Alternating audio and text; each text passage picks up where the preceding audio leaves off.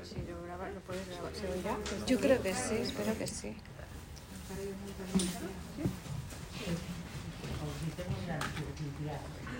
Estamos en família, eh? Molt bé. Petit comitè. Xerren entre elles. Bé, bona tarda a tothom. Benvinguts a la biblioteca. Uh, estarem una mica en petit comitè. Uh, els que veniu habitualment ja sabeu que normalment no fem presentacions els dimarts, les fem els dijous. El que passa que, bé, avui uh, és el Dia de la Dona i ens va semblar que era una ocasió no, per aprofitar aquest dia i presentar un llibre escrit per dones.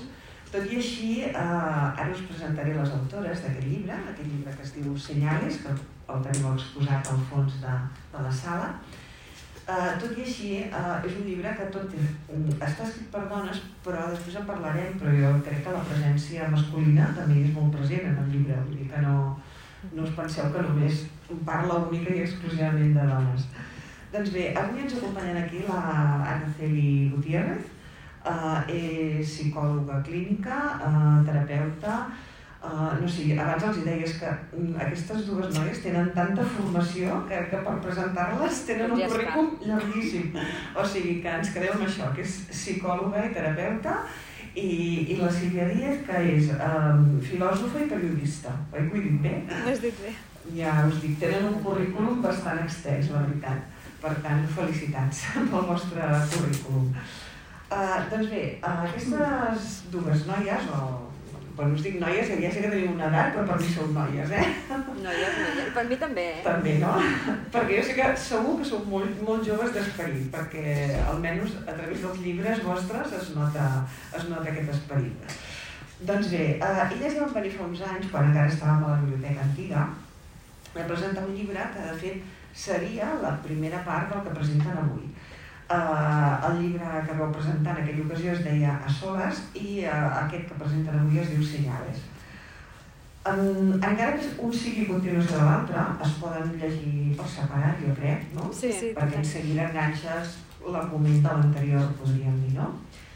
Uh, bé, dir-vos que és un llibre dels que t'enganxa des de la primera pàgina perquè és un llibre que parla molt de sentiments, d'emocions, de històries personals i, i això fa que de seguida quan comences ja tens moltes ganes de, de saber més coses d'aquests protagonistes, no?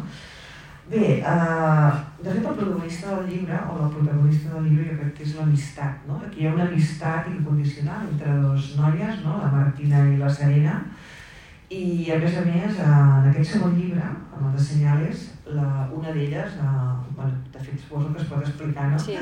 La Martina ja és morta. Llavors, eh, clar, doncs, aquesta amistat com es pot mantenir més enllà de la mort, no? Doncs encara que sembli difícil, realment es manté i la Martina està molt present durant tot el llibre. Um, com us dic, és una novel·la plena de sentiments, de sensacions, també és un llibre molt dur, de, també està molt ple de, de, de pèrdues, de dol, de tristesa, uh, és a dir que no, no és, un, és un llibre molt positiu, però a la vegada està ple de, de situacions adverses i de situacions molt difícils de, de superar per part dels protagonistes. Um, un, bueno, potser el que sorprèn més del llibre no, és que la, la Serena uh, té un do especial, que sí que bé, elles ara l'explicaran més millor, però gràcies a aquest do és, mm, és la forma que té de mantenir aquesta amistat amb la seva amiga que ja és morta, no? Clar, això a vegades costa de creure, no? Però mm, quan vas llegint el llibre, al final sí que te'n dones compte que la Serena va, va rebent tota una sèrie de, de senyals, no? que per això es diu així el llibre, de la seva amiga, que està al més enllà, i gràcies a aquests senyals van succeint una sèrie de fets al llarg del llibre que al final acaben com composant una mena de puzzle i, i que permet un final bé, bonic, no? No direm ni bo ni dolent, però si més no és un final molt bonic i que toca molt la fibra, no? Bé, eh, en tot cas, jo ja no parlo més, però vosaltres que heu de parlar, perquè som les autores i les protagonistes el dia d'avui. I bé, en primer lloc, a mi m'agradaria eh, preguntar-vos mm, com, com us va néixer aquesta idea d'escriure aquest llibre I, i, i una cosa que a mi sempre em, crea molta curiositat és pensar com es pot escriure un llibre a quatre mans, no? Ja sé que us ho deu preguntar tothom, però que jo penso que ha de ser molt difícil, perquè una de les coses que també mm, he percebut en el llibre és que no es nota aquesta diferència d'estil entre les dues, o sigui que jo no podria pas dir aquest capítol l'escrit una i aquest l'altre, perquè realment l'estil es manté igual, no? Per tant, això té molt de mèrit. No sé quina de les dues vol contestar la pregunta. Les dos. Empieza tu, va. Bueno, és una pregunta que ens fan sovint, Ja però la veritat és que bueno, la idea del llibre era perquè teníem ganes de tornar a treballar juntes, no? que per nosaltres no és feina, sinó divertir-nos. Estar juntes és, és, és crear gairebé sempre. No? I després l'altra part, eh, nosaltres escrivim eh, amb una idea prèvia bastant petita, no tenim una idea, eh, una escaleta, diguéssim, molt, molt concreta del llibre. Eh, sí que tenim uns personatges, unes idees, i a partir d'aquí una es posa a escriure un capítol i l'altra li contesta i es deixa anar. I de fet escrivim des d'una manera molt intuïtiva, molt des del cor, ens, ens obrim molt, la veritat, a, a el que a, està més dins nostre i a poc a poc, a mesura que avança el llibre, això es fa més, més profund, no? diguéssim. Ens, no, a la Soles és claríssim, no? que, perquè està basat en la nostra història personal, i en els senyales, que era el repte, perquè és ficció, ens ha passat exactament el mateix. Entre ella i jo tenim una màgia i, i a mi m'agrada molt com escriu ella i, i a mi m'encanta rebre els seus uh, capítols i ella habitualment també uh, li agrada el que, el que fa i això ens va com ens anem alimentant mútuament no? A veure com ho explicaries tu, a ver. Ella lo ha dicho y es algo que decimos muchísimo en nuestros libros, ¿no? Hay algo que nos ocurre que no tiene nombre, no es ninguna Es técnica, una señal. es una Es señal. una señal. Sí. Bueno, es la química, ¿no? Sí. Y bueno, hay, hay magia. En los libros hablamos mucho de la magia y nosotras creemos en la magia, que no es sacar un, un conejo de una chistera precisamente, ¿no?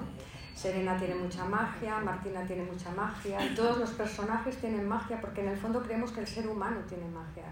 La diferencia entre unos y otros es el que cree en ella, sabe verla en los demás y en uno mismo. Y los que no creen no la ven ni la descubren. Y nosotros nos dejamos llevar por la magia y escribimos en el primer libro a solas era muy fácil porque era yo una carta, un mail, ella me contestaba. En una época, hace 22 años, donde no había WhatsApp, ni había, solamente había los correos. Y como es nuestra historia- real, yo escribía desde casa, ella lo recibía desde su casa.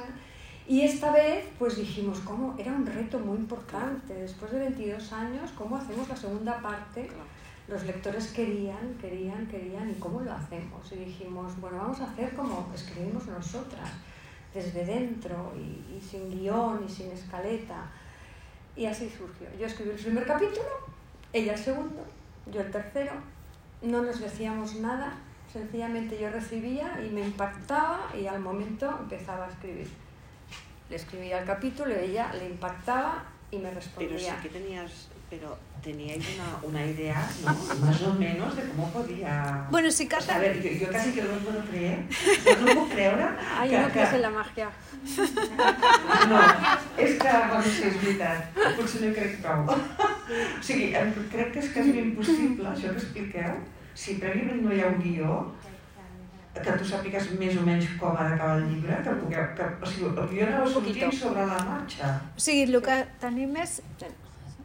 Tenim pinzellades, o sigui, el que sabem és els personatges que hi ha, clar, això sabíem que hi havia aquests personatges, no? La Martina no podia faltar, teníem aquesta sensació, la Serena no podia faltar, òbviament estaven tots els personatges de soles, com el Bruno, que és la filla, el fill de la Martina, els fills de la Serena, eh, hi havia el germà de la Martina també, o sigui, hi havia uns personatges Sí. que vam recollir de la novel·la Clar. passada, però després, a partir d'aquí, no volíem, eh, en aquest cas volíem fer ficció, i els vam deixar una mica, això que diuen molts escriptors, no? que, que prenen vida els mateixos Sí. personatges, teníem una trama petita al principi que després anem a reajustant. És a dir, nosaltres ens anem reunint a X, no? cada X capítols i reajustem. Però aquí parla molt el nostre inconscient cada vegada, no? Que escrivim un capítol, parla molt el nostre inconscient, les nostres... Per això per nosaltres és una teràpia en realitat perquè ens estan aflorant coses que no sabem ben bé què hi ha dins no? de, de l'iceberg aquest que tots tenim, no? l'aparença aquesta que veieu i jo tinc un iceberg a sota que doncs és el que surt moltes vegades a l'escriure. Sí, bueno, precisament ara que dius això, eh, una de les coses, una de les preguntes que també us volia fer és jo m'he plantejat molt que aquest llibre podria servir com per fer sessions de biblioteràpia, no? Perquè realment, home, clar, és que parla molt de com superar eh, un dol, una pèrdua, de com, bueno, no sé, per exemple, el fill de la, de la Martina està com en una depressió, no? També se n'acaba sortint, bueno, sí, al final se n'acaba sortint. Llavors, clar, vosaltres us ho mireu com un llibre així que pugui servir d'ajuda, Ahora, de creixement. Si antes flipabas, ahora vas a flipar más. Porque mira, nosotros escribimos el libro, sí que es verdad que llega un momento que es de formación profesional. Yo llevo treinta y pico de años en la consulta, ella también es terapeuta y esta, es periodista, y escribe mucho en temas de salud y psicología, ¿no? Entonces, nosotros escribimos. Y cuando acabamos el libro, un día nos sentamos y dijimos, vamos a ver los temas que hemos tocado y no nos podíamos, tenemos la lista y era, ina- era ¿te acuerdas que dijimos? Mm. ¿Cómo es Jo posible? també l'he fet, la llista. Ah, sí, qué Però és que en surten moltíssims. Nos salieron muchos temas. Eh, sí que es verdad que ahí el inconsciente trabaja de una manera, ¡buah! como dice Silvia, ¿no? Porque es que no lo hacíamos adrede. Y al acabar es cuando somos conscientes de lo que hemos hecho. Y cuando el libro empieza a moverse, empieza a volar, y la gente nos va mandando ahora ya con los medios, pues que es Instagram, que es tal, eh, WhatsApp, somos muy, muy cercanas, contestamos y, ay, yo me sentí identificada con tal y cual, madre mía, ¿cómo, cómo hace de espejo, no? Entonces, os- hemos, cuando hablamos decimos, bueno, sencillamente nuestros libros son espejos.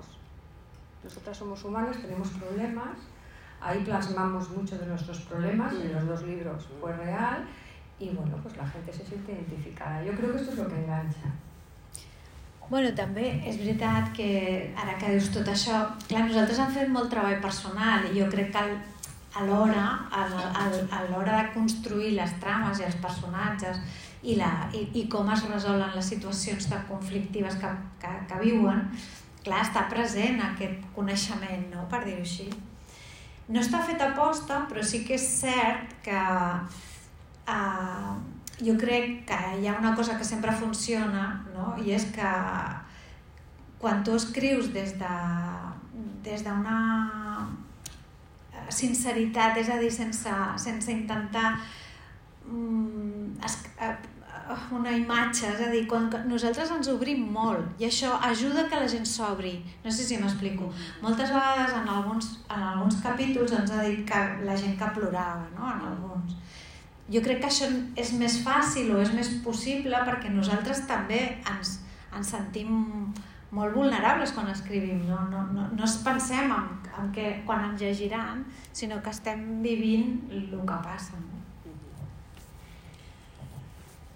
I això que us deia també una mica al principi, no? que mm, també m'ha sorprès perquè clar, tu t'esperes la història de, bueno, de dues amigues no? amb, amb les situacions personals que viuen cada una d'elles. No? Però, clar, sempre tenim la imatge doncs, de que les que expliquen més els problemes o les que es despullen més emocionalment són les dones, no? més que els homes. I en canvi jo, en aquest llibre, no he tingut aquesta sensació. No, és veritat, o sigui, les dones evidentment que sí, no? que, que, que bueno, de fet elles són les que, el pal de paller no? de la novel·la, però, però sí que és veritat que surten molts, molts homes, no? Vull dir, el, el germà de la Martina, el fill, eh, el, bueno, tenia moltes relacions amoroses, no?, entre mig, a El Exacte, a més a més, el narco, a més a més, clar, canviem de país, canviem de cultures, o sigui, també, té, també hi ha el tema de la, De la interculturalitat, el tema de la guerra, o sigui, bueno, que una altra cosa que us volia dir, clar, perquè el llibre comença, si no recordo malament, no, per unes imatges de la guerra de Kosovo. Con la, cuando la independencia. Mm, Exacte. En Asolas es la guerra de Kosovo Sí, y señales es la independencia de Kosovo. Clar, llavors això també m'ha fet pensar, hosti, amb la guerra d'Ucraïna d'ara, no? O sigui, per les persones és que Sí, això bueno, sí, és un altre senyal, no? Perquè sí. sembla que, que es revivim una mica també aquest, això que, que parleu en el llibre, no? O sigui, de fet, ara us he tocat dos temes, el tema de la presència dels protagonistes masculins i el tema aquest de la guerra, no sé si en voleu parlar una mica. Jo, Bueno, eh, bueno, jo, jo, jo el que crec és que eh, les dones són eh, d'alguna manera les que mouen no? tot, en la, tant en la novel·la com perquè nosaltres mateixes formem part no? d'aquestes dos protagonistes que són la Serena i la Martina. Però, òbviament, es relacionen amb, amb, amb, amb homes, és, com la vida mateixa, no, no crec que ens, no, no pensem en el gènere quan estem, quan estem creant la novel·la. No? Ara sí que vull destacar doncs, ja que estem en el Dia de la Dona, no? que hi ha en concret un personatge, l'Ada, que es, eh, sorgeix, no? és com una ave fènix que està completament enfonsada i que potser és el personatge que més, es més eh, evoluciona no? dins de la novel·la, des d'una situació molt, molt eh, precària, no? tant a nivell emocional com, com real, eh, és una persona que es, es, es reconstrueix i té una capacitat de, relis, de resiliència no? que per mi és molt, eh, molt de seguida l'exemple, no? de que no podia ser víctima de la, seva, de la seva història i de lo que li ha passat i acaba fent-se càrrec del seu dolor, mirar la seva ferida i és, és, és capaç de transformar això en, en algo bonic. No? I, i, i, i a part d'això, doncs no, no et sé dir, sí, hi ha homes i hi ha dones, però no, no escrivim des del gènere. Eh?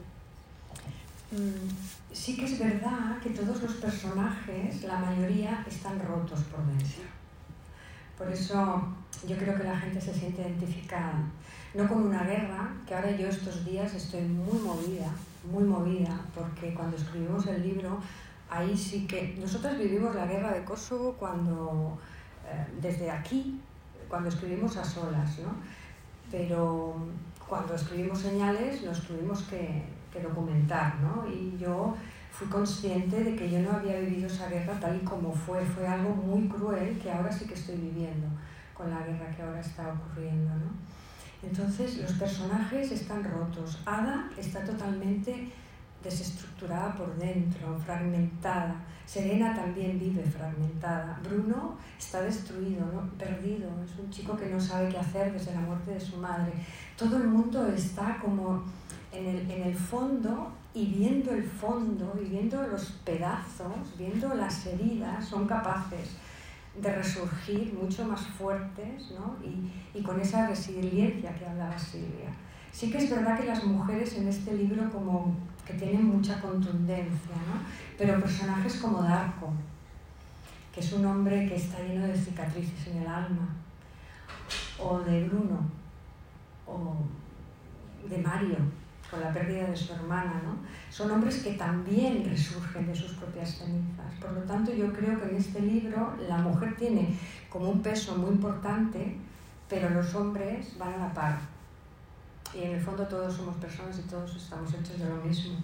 Sí, lo, lo, lo, lo que jo crec que, que té la novel·la és, és com eh, que tots, el que diu ella de que estan trencats i que tenen una crisi existencial, no? que ens passa a molts, no? que hi ha un moment que tu fas la vida el que toca, perquè toca, toca, doncs, jo què sé, estudiar, tenir fills, eh, casar-te, Val, bueno, primer potser Treballar, casar-te i treballar, fills, treballar i treballar. I, I de cop arriba un moment no, que hi ha una crisi com d'edat o a vegades no és d'edat, a vegades és perquè t'ha passat alguna cosa que no t'havia de passar o que no calculaves que et passés i et fa com resituar el GPS, no? Ostres, i ara és, és exactament allà que vull anar o, o vull canviar el camí i, i, i he de resituar-me i, i, saps? I agafar un altre... O ja no m'omple, el que, estava, el que m'omplia fins ara, doncs ja no m'omple. I què faig? Doncs ara què faig, no? Doncs això és el que els hi passa als personatges, estan en una crisi existencial i cada un la resol com pot i com troba la, la manera, no? I cada un d'ells realment la, la fa d'una manera diferent, la seva resolució, no? I bueno, això és el, a mi em sembla que és enriquidor per a molta gent perquè es poden identificar amb algun d'aquests personatges a lo millor i trobar alguna coseta que els hi pugui servir. Sí, sí, és que realment és així, perquè tots els personatges estan tocats d'alguna manera, no? Per això... Tots Estan són- sense camí, no? Sí, estan perduts, amb, bueno, per diferents motius, no? Per aquestes pèrdues, aquests dols que estan fent, no? I també us voldria preguntar, a veure, el tema aquest de les senyals, no? De la màgia, o sigui, clar, a mi això és el que em costa més de creure, no? I, mm, bueno, no sé, abans m'ho has dit una mica, no? Que, que bueno, vosaltres creieu molt, però penseu que realment hi ha persones que tenen aquest do que té la, la Serena en el llibre. Mira, yo creo que todos tenemos dones. Serena es capaz de reconocer su don, porque todos, yo estoy convencida que si hablase con cada uno de vosotros, todos tendríais algo especial.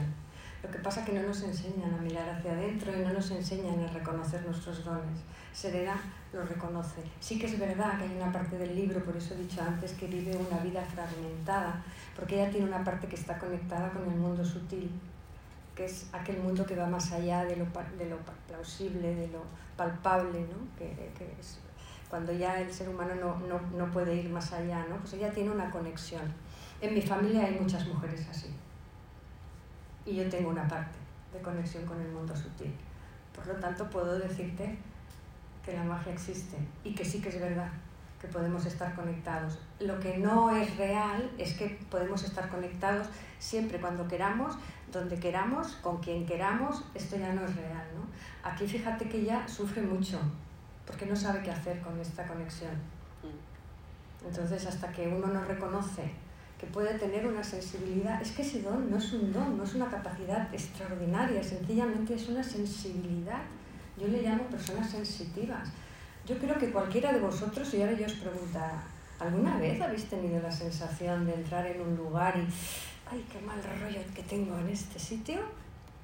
O con personas de decir, mira, no la conozco de nada, a mí me pasa, a mí no me gusta juzgar a nadie, pero digo, ay, es que me está dando, no lo conozco de nada, me está dando un mal rollo esta persona.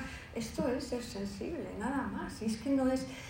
Tenemos tendencia a querer poner nombre, etiquetas, no, sencillamente tener una sensibilidad que el resto de las personas no escuchan. Todos tenemos esa sensibilidad. Y Serena la escucha. No es más que eso. Sí, es- estic totalment d'acord. Jo, jo més que màgia també és màgia, eh? però jo crec que és una, una cosa d'escoltar, a- escoltar-te. O sigui, saps? Dir, és, és mirar cap a dins en vez de cap a fora. Bueno, doncs si el que et diu a la fora és doncs que tens que fer determinades coses i seguir uns determinats protocols i nosaltres els hi, el que tots els personatges acaben tenint que fer, encara que no vulguin, és mirar cap a dins. Què passa? Que quan mires cap dins, la teva mateixa ànima t'està dient, digue-li ànima, digue-li interior, desig, eh, ja t'està portant. I aquest, en aquest senyals pots, pots no veure una màgia, sinó només senzillament el sentir que el teu creixement personal, el teu, la teva manera de reconciliar-te amb la vida eh, és, passa per mirar primer cap dins i aleshores retrobar un altre camí. I, i, i això t'ho estan dient coses que t'estan passant a fora, saps? Ja t'estan donant senyals de que això no va bé o senyals de que per aquí sí, perquè em sento millor, perquè trobo aquesta peça que em faltava, saps? Vull dir, ho pots veure des de la part màgica, però també hi ha una part de- d'escoltar-te, de, de mirar cap a dins i no tant cap a fora. No? Sí, yo creo que es muy importante esto que acaba de decir Silvia. Nosotros en, las- en nuestras charlas y conferencias, en los podcasts, somos muy pesadas de para y escúchate, para y escúchate, porque las señales, sí que es verdad que a veces estamos esperando las señales de afuera, que venga un rayo y me diga el camino por donde tengo que caminar, ¿no? Qué fácil sería si esto fuera así, ¿no? Pero no es así. Muchas veces está, la señal está dentro, es esa vocecita, esa intuición que tenemos de decir, paro, ¿qué hago? Lo que tomo, lo dejo, lo que sea, una persona, una situación, un trabajo, un camino, un viaje. ¿Qué hago? Solamente tienes que parar, entrar en un estado meditativo de calma, poner la actividad del cerebro bajadita y esto se consigue respirando y ahí esa vocecita en tu interior es que te dice dónde tienes que ir. Y a veces no nos gusta escucharnos, porque esa vocecita muchas veces te está diciendo, esta relación no funciona y sigues enganchada. Este camino no va bien, pero tengo miedo de salir del espacio de confort. Entonces esto es lo que le pasa a Serena, ella se escucha. Y hablamos de muchas señales. Aquí en el libro pues sí hay algunas que son mágicas, pero la mayoría son cosas que nos pasan a todos, porque estamos hablando de una guerra, de pérdidas, de muerte, de resiliencia, de estrés postraumático por una violación, un hijo no reconocido en una constelación familiar. O sea, estamos hablando de temas muy duros que no tienen nada que ver con la magia, sino con problemes reals. Hi ha una, ara quan has anomenat tots els temes que, que tracta el llibre, n'hi ha un que no ha sortit, uh, que és el perdó, Mm, a veure, a mi per exemple em va impactar molt, ara que deies uh, això de que cada un està ferit i, i buscar la manera doncs, de, de sanar aquesta ferida, no? Quan el, el Bruno no? és el fill d'ella, bueno, suposo que això es pot explicar, no sé si puc avançar-ho o no. No, és que quina cosa. Bueno, quan ell Ah, va sí. a la presó, no? Sí, sí, pu- puedes. Sí, sí, va, perquè él va a la presión, ya está. i va veure una persona no? que pensa que mantenint la conversa amb aquella persona se li ha d'arreglar la vida, Sí, a sí, veure, sí. suposadament, no? I, I no li passa això, o sigui, no, tampoc, potser no li passa el contrari, però ell tenia com una esperança de que fent aquell gest, que és un, a veure, que és un gest molt lloable i molt dur, no? I que és un pas molt difícil per ell, però en canvi no obté el que ell buscava, no? Llavors, clar, ostres, això encara és doblement dur, no? Perquè tu has lluitat molt per una cosa que t'ha costat molt de fer i no reps el que esperaves rebre. Eh, clar, això també passa, no?, a la vida. Vull dir que suposo que no, de, no deixa de ser també un... No sé si això us heu inspirat en algun cas real o no, però, però bueno, que... No sé, que, que, com, com se us va ocórrer aquesta, aquesta idea. Es que es uno de los momentos más duros del libro. Sí, ¿eh? és duríssim. Hay momentos muy duros, Sí, sí, sí. pero este, A mi aquest em va fer caure les llàgrimes, eh? Bueno, Porque- nosotros hemos llorado mucho con muchos, pero este es algo Sí. que yo, si ahora lo recuerdo, me emocionaría ahora. Bueno, és, és buscar respostes, no? Sí, és allò sí, que sí. dèiem, està plens de preguntes, nosaltres estem plens de preguntes, el Bruno està ple de preguntes per lo que li ha passat de petit, i busca les respostes en un lloc no adequat. Clar. Però això Sí, ens passa a tots Sí, també. sí, sí, sí. Sí, és cert. És, és... Però jo crec que forma part del camí, aquestes equivocacions, no? O sigui, aquest no trobar respostes, perquè al final aquella persona és a fora, no, no és a dins, una vegada més, no? Està buscant una resolució externa, no?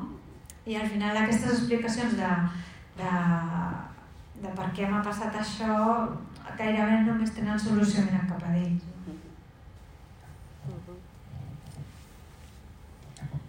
Bé, no sé, ja no sé què m'heu preguntat, perquè és que si començo a preguntar gaire explicaré més coses del llibre i clar, tampoc es tracta aquí de que expliquem tot l'argument, no? No sé, si algú els vol fer una pregunta amb aquestes noies tan, tan maques i tan... bueno, sobretot, jo crec que molt coneixedores de, dels sentiments no? i de l'ésser humà. No sé, el que demostreu amb el llibre és això, no? que, que les persones tots estem plens de dubtes, de traumes, no? I, i que, i que no, tampoc ens anem d'amagar, no? perquè és el que a tots, tots, tots, tots estem exposats. Sí, ahora te lo pasamos a ti. Mira, nosotros con el primer libro, ¿sabes que aprendimos? Que nosotras hicimos el libro y luego estábamos muertas de miedo porque era nuestro diario emocional, era la- el porque año y medio más duro de us vida. despullàveu, no? Sí, entonces claro, yo recuerdo que nadie lo quería publicar, tardamos 10 años, ¿eh? 10 años para que Planeta dijera sí. Íbamos picando puertas, nadie lo quería, nadie estaba preparado para un libro tan duro y nos decían que no, y al cabo de 10 años, y yo recuerdo que cuando dijimos, le van a, van a publicar, y yo me quería morir, tierra, trágame, todo el mundo va a verlo. mi vida. Claro. Y la gran lección que aprendimos, esto lo hemos hablado muchas veces, es que cuanto más te muestras, más espejo haces. cuando más muestras tus heridas y tu dolor, más conectas con el dolor y las heridas del otro. Y la lección es que todos somos iguales. Lo mismo. Ari, mira, saca Una senyal. Le- Quería hablar. Volia preguntar? Bé, doncs moltes felicitats per aquesta novel·la. Um, L'he començat a llegir i continuaré perquè el que és molt, molt interessant perquè és una novel·la que parla de la vida, no? Sí. Sí, sí, totalment. A l'hora de, de dissenyar els personatges, clar, tots es parlen de situacions molt complicades. Uh, heu pensat prèviament quines complicacions havien d'arribar i com s'havia de resoldre?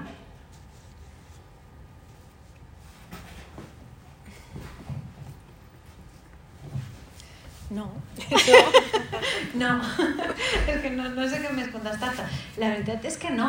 És que de veritat que treballem així. O sigui, És que costa de creure. és que, és, és que ho entenc, eh? que costi, però no treballem... O sigui, escrivim a quatre mans, però pensem en un en cervell, no?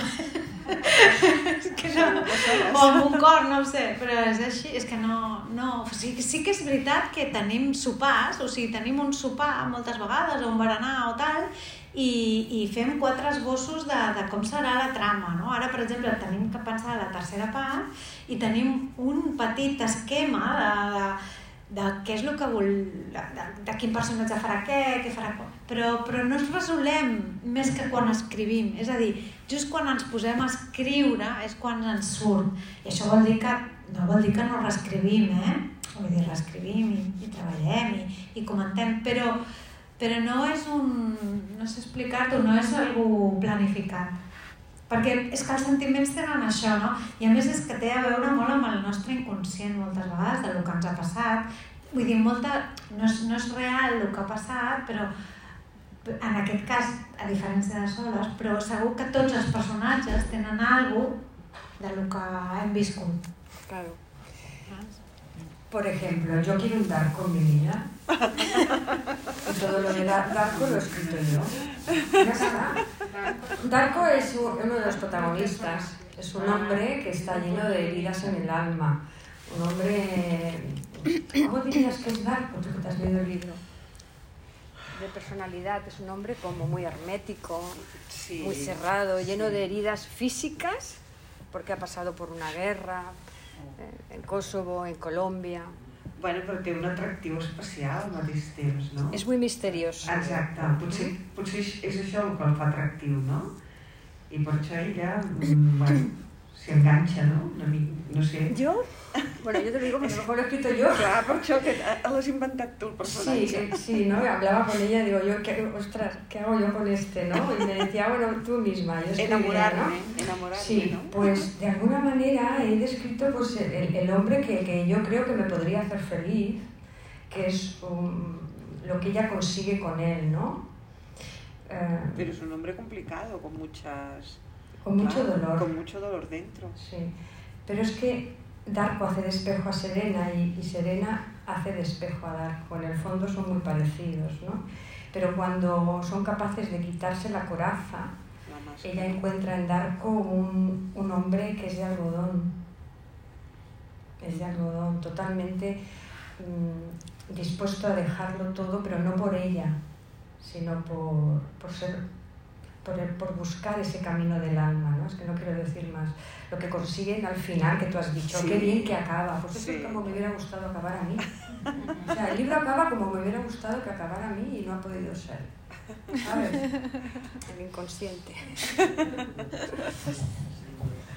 Que... Sí? Esto también tenemos que Embarazada con un hijo. tenemos Eh, que. Pues mm, no sé de qué va el libro, pero No no. te'l podem explicar. Eh, yo conocí a un matrimonio de la guerra de Kosovo, Mm. eh, bueno, de la guerra de, de Yugoslavia, ¿no? Esperamos, Sí, sí, sí. ¿verdad? E incluso mi hija pequeña y su hija, un- una hija de ellos, fueron muy amigas, los conocí muchísimo.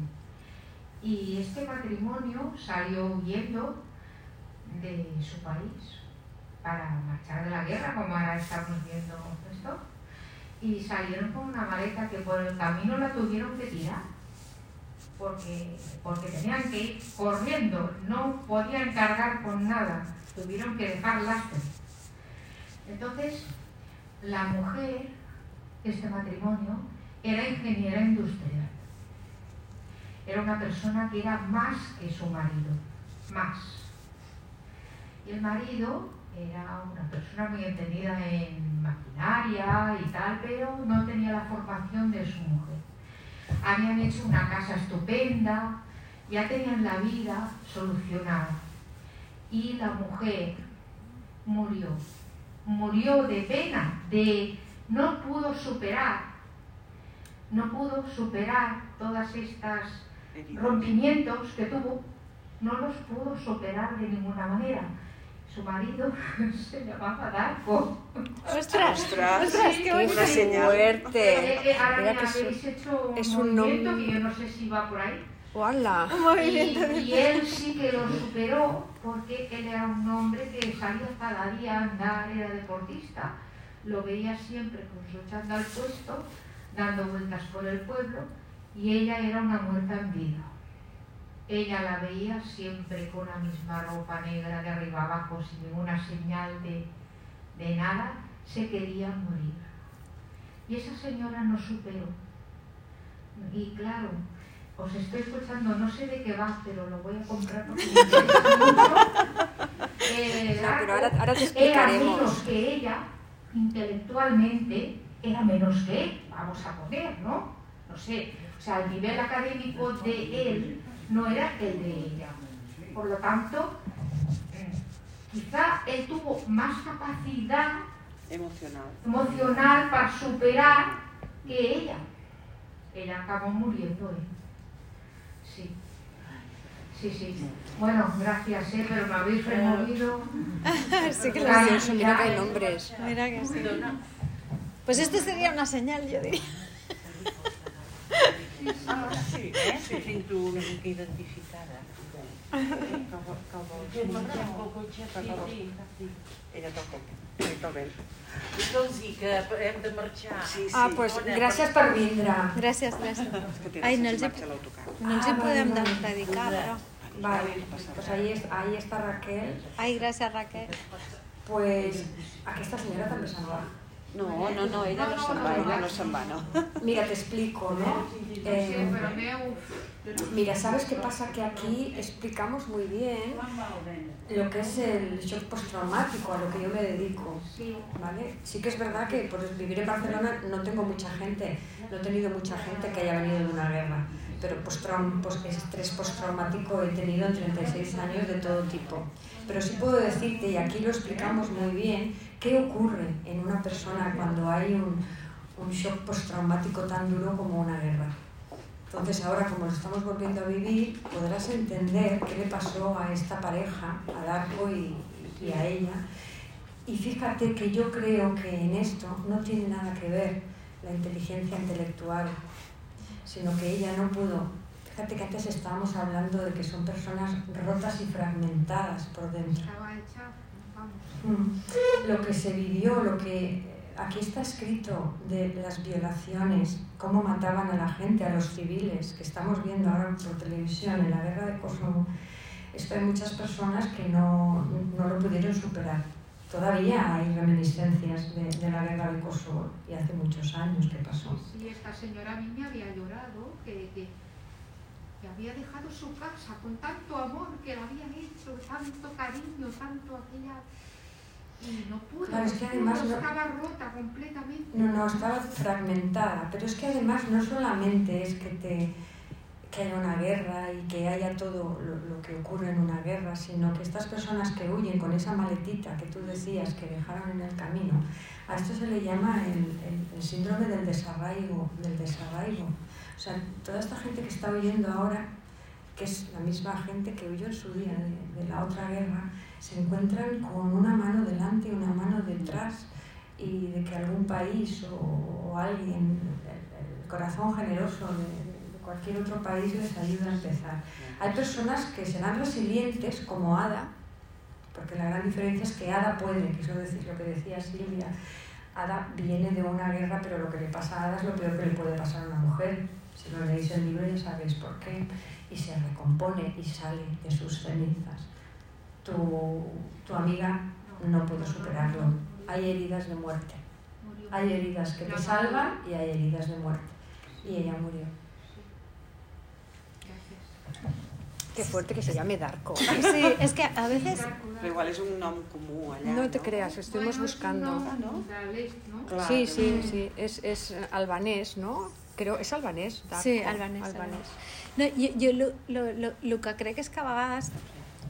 No, no, no em vull enrotllar molt, eh? Però el que sí que crec és que a vegades eh, un tant se queda enganxat en les històries felices com a les eh, més doloroses, no? I la feina és desenganxar-se tant de la felicitat, que et pot fer molt mal, una imatge de felicitat, buscar-la i recuperar-la i voler tornar-la a reviure, com el, la pena, no? O sigui, com des, desidentificar-te de la teva història, no? Tota l'estona, el més possible que no ets la, la, el que t'ha passat. Però això no, és, és fàcil de dir i molt complicat, eh? De... Venien amb dos fills, un noi i una noia, i els dos nois han superat la vida, la noia ha tingut fills, juga al baloncesto, perquè clar, de Mhm. Yugoslàvia, venia així, i la mare no, no va Mhm. poder de cap manera. No, va ser la... No, no, sempre, no sempre es pot. Clar. Algú més vol fer alguna altra pregunta? Bé, doncs, sí que es passarem la paraula a la de Cultura. Ai, que... Hola. Moltes gràcies. Per al tancament. Eh, bona tarda. Gràcies per, per haver vingut.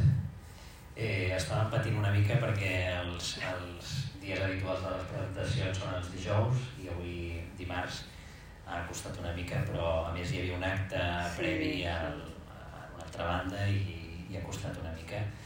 Però bé, a mi m'han ressonat també moltes coses mentre anàveu explicant mentre anàveu explicant per, per sobre el vostre llibre sense entrar en gaires detalls.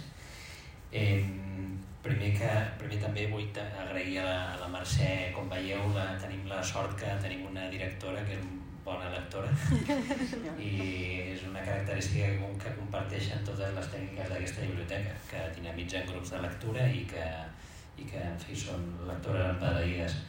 Eh, jo crec que també a vegades aquest, aquest tipus de, de llibres eh, hi ha una tendència a vegades des de segons quins cercles a tractar-los amb, amb menyspreu, amb etiquetes, amb etiquetes que crec que no es fan justícia. Perquè jo crec que qualsevol llibre que, com aquest apunti al fet d'intentar canviar la vida i modificar-la per bé, jo crec que és, és un objectiu doncs, fantàstic. No? Aquests llibres eh, d'autoconeixement per mi ajuden a, molt a, a, això, a, a entrar en aquesta part que deies de sota l'aigua no? de l'iceberg. Nosaltres tenim una part, eh, a vegades reaccionem d'una d'una manera automàtica amb el cervell reptilià, no? d'una manera tal, però podem intentar modificar la nostra conducta no? i aquest tipus de llibres ens encaminen a aquesta manera de, de reaccionar i de ah, d'una manera més, més entenimentada.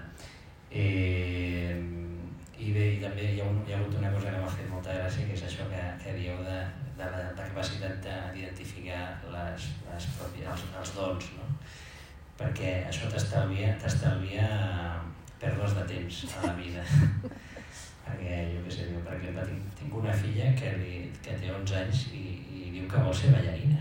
Mm. I és clar, jo és que no sabia el que volia ser, no amb 11, ni amb 14, ni amb 18, ni amb 19. Per tant, això, aquesta, la gent que té aquesta sort té realment un, un do i una, és, una, és una sort. Moltíssimes gràcies perquè tot el que heu explicat jo crec que podríem aquí allargar la conversa durant, durant molta estona. Així que res, moltes gràcies. Gràcies a i vosaltres. quan acabeu la trilogia espero que el vingueu a presentar. Sí, és veritat. Sí, vinimos al teniu, primero. teniu una tercera part, pel que veig, no? Bueno, Sí, està, està Sí, viene, en el viene, viene en camino, viene en camino. Doncs fantàstic, molta sort. Pues moltes gràcies a vosaltres, moltes gràcies Sí. a vosaltres. Molt bé. Fem un aplaudiment. Gràcies.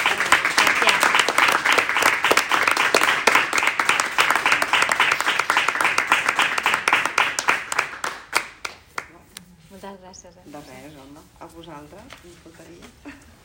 Gràcies a la biblioteca, a l'Ajuntament, per Encara, vindre. encara no prou bé, no? Gent, però bueno. Adéu. Adeu.